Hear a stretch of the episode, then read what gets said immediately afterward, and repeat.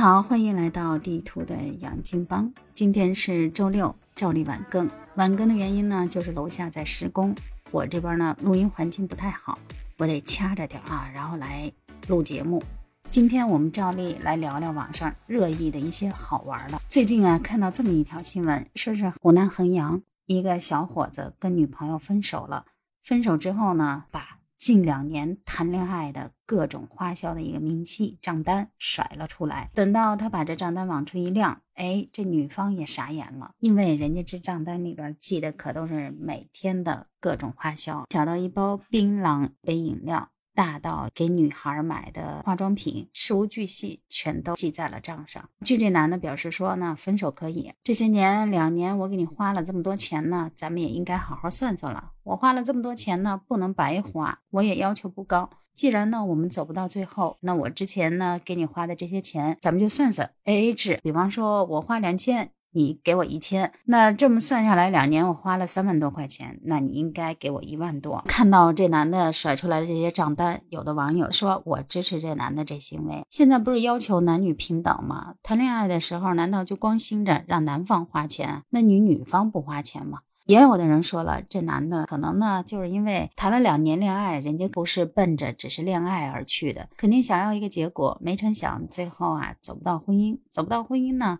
那就要好好算算，我支持男方。也有的人站出来说了，光见了你列出来的为女方花的账单，那女方为你花的那些钱，你怎么不算呢？要算的话呢，大家都把自己曾经花过的这些钱都拿出来算一算。也有人在那说了，你要说送一些昂贵的、奢侈的，或者说是价格单价比较贵的东西。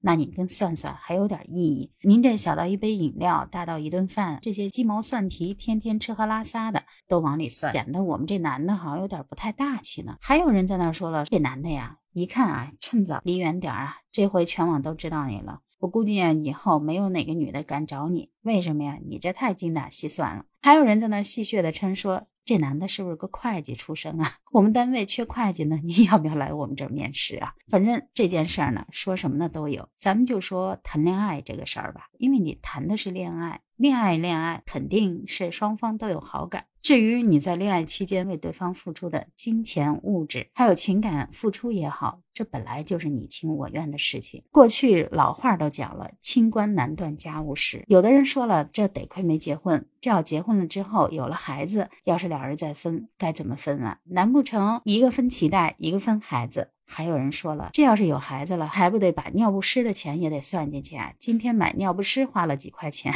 这都得。精打细算的算进来，有人说了，男的格局有点小了，你不应该这么算，你怎么不算算人家女方这青春呢？也有人站出来说了，这男女平等啊，你女方耗费了两年青春，人家男的也耗费了呀。反正呢，这事儿啊，公说公有理，婆说婆也有理。感情的事呢，本来就是双方当事人的事情。俗话说得好，好聚好散，在一起的时候呢，就好好相聚；不能在一起，非得走到分手这条路上呢，就彼此各自安好，不比什么都强。非要弄得鸡飞狗跳、满城风雨、人尽皆知，这就好了吗？我始终觉得，谈恋爱本来就是两个人的事情，该不该花钱，或者说花的多与少，都是事出有因、情出自愿。这种事情，人家律师都说了，这完全属于你。个人的自愿赠与行为，你不能说我当初自愿了，我现在反悔了。那要这么样的话呢？天底下没有能算得清的账。地图呢，希望大家都能保持理智的一个心态。不管你遇到什么情感上的纠纷，这只是你漫长人生过程当中的一段小的插曲。等到你回头再看的时候，就是一桩小事儿，不值一提。与其把时间浪费在不值得的人身上，还不如调整好自己的心态，继续上路。